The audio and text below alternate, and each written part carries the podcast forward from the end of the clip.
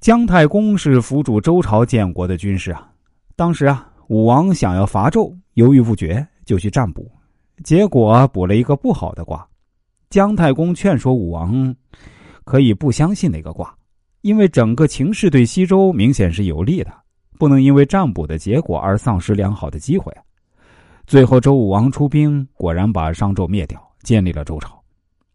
姜太公的时代距离现在已经有三千多年了，他当时就说：“占卜是用起草，是用龟壳，人不靠自己的脑筋去想，而去相信这些龟壳和起草，那不是很奇怪吗？”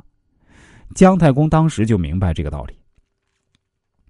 当秦朝几乎要把所有的书都烧掉的时候啊，我们很庆幸啊。《易经》这本书没有被烧掉，为什么？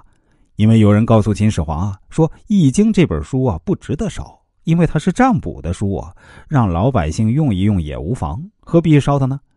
秦始皇就说：“那既然是没有用的书，那就不要烧了。”那正是因为《易经》逃过了秦火这一大劫，所以更多人就认为《易经》很神，能算到自己可以躲过秦火这一劫。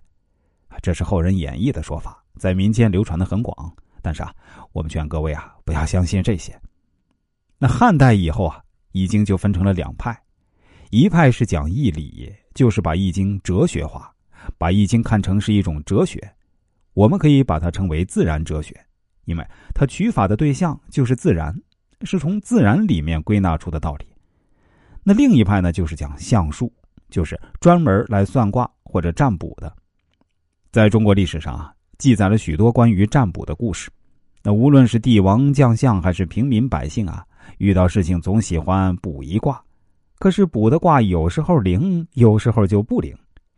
既然卜卦的结果并不一定正确，人们为什么还要卜卦？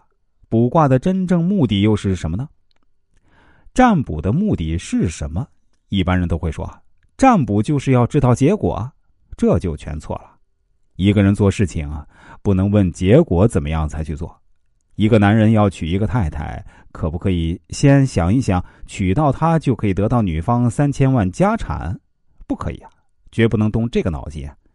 那可不可以考虑娶她是因为将来她会帮你成功？也不可以啊，这些动机都是不对的。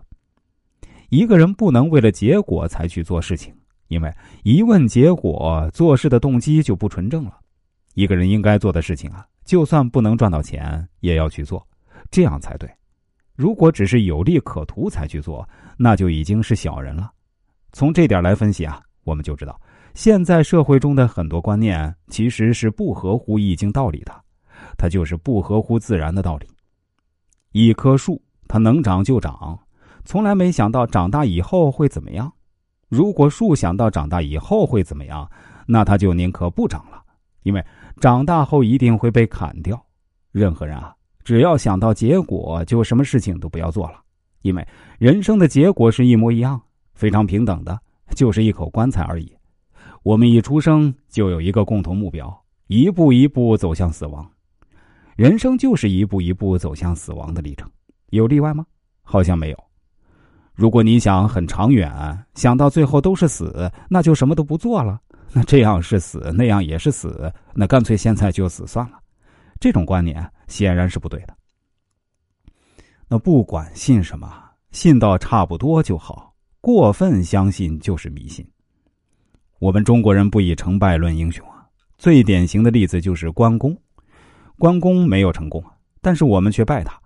我们中国人崇拜的是什么样的人啊？崇拜做事有价值的人。关公给我们树立了一个忠义的楷模。我们拜关公是拜他的忠义，不是拜他的丰功伟绩。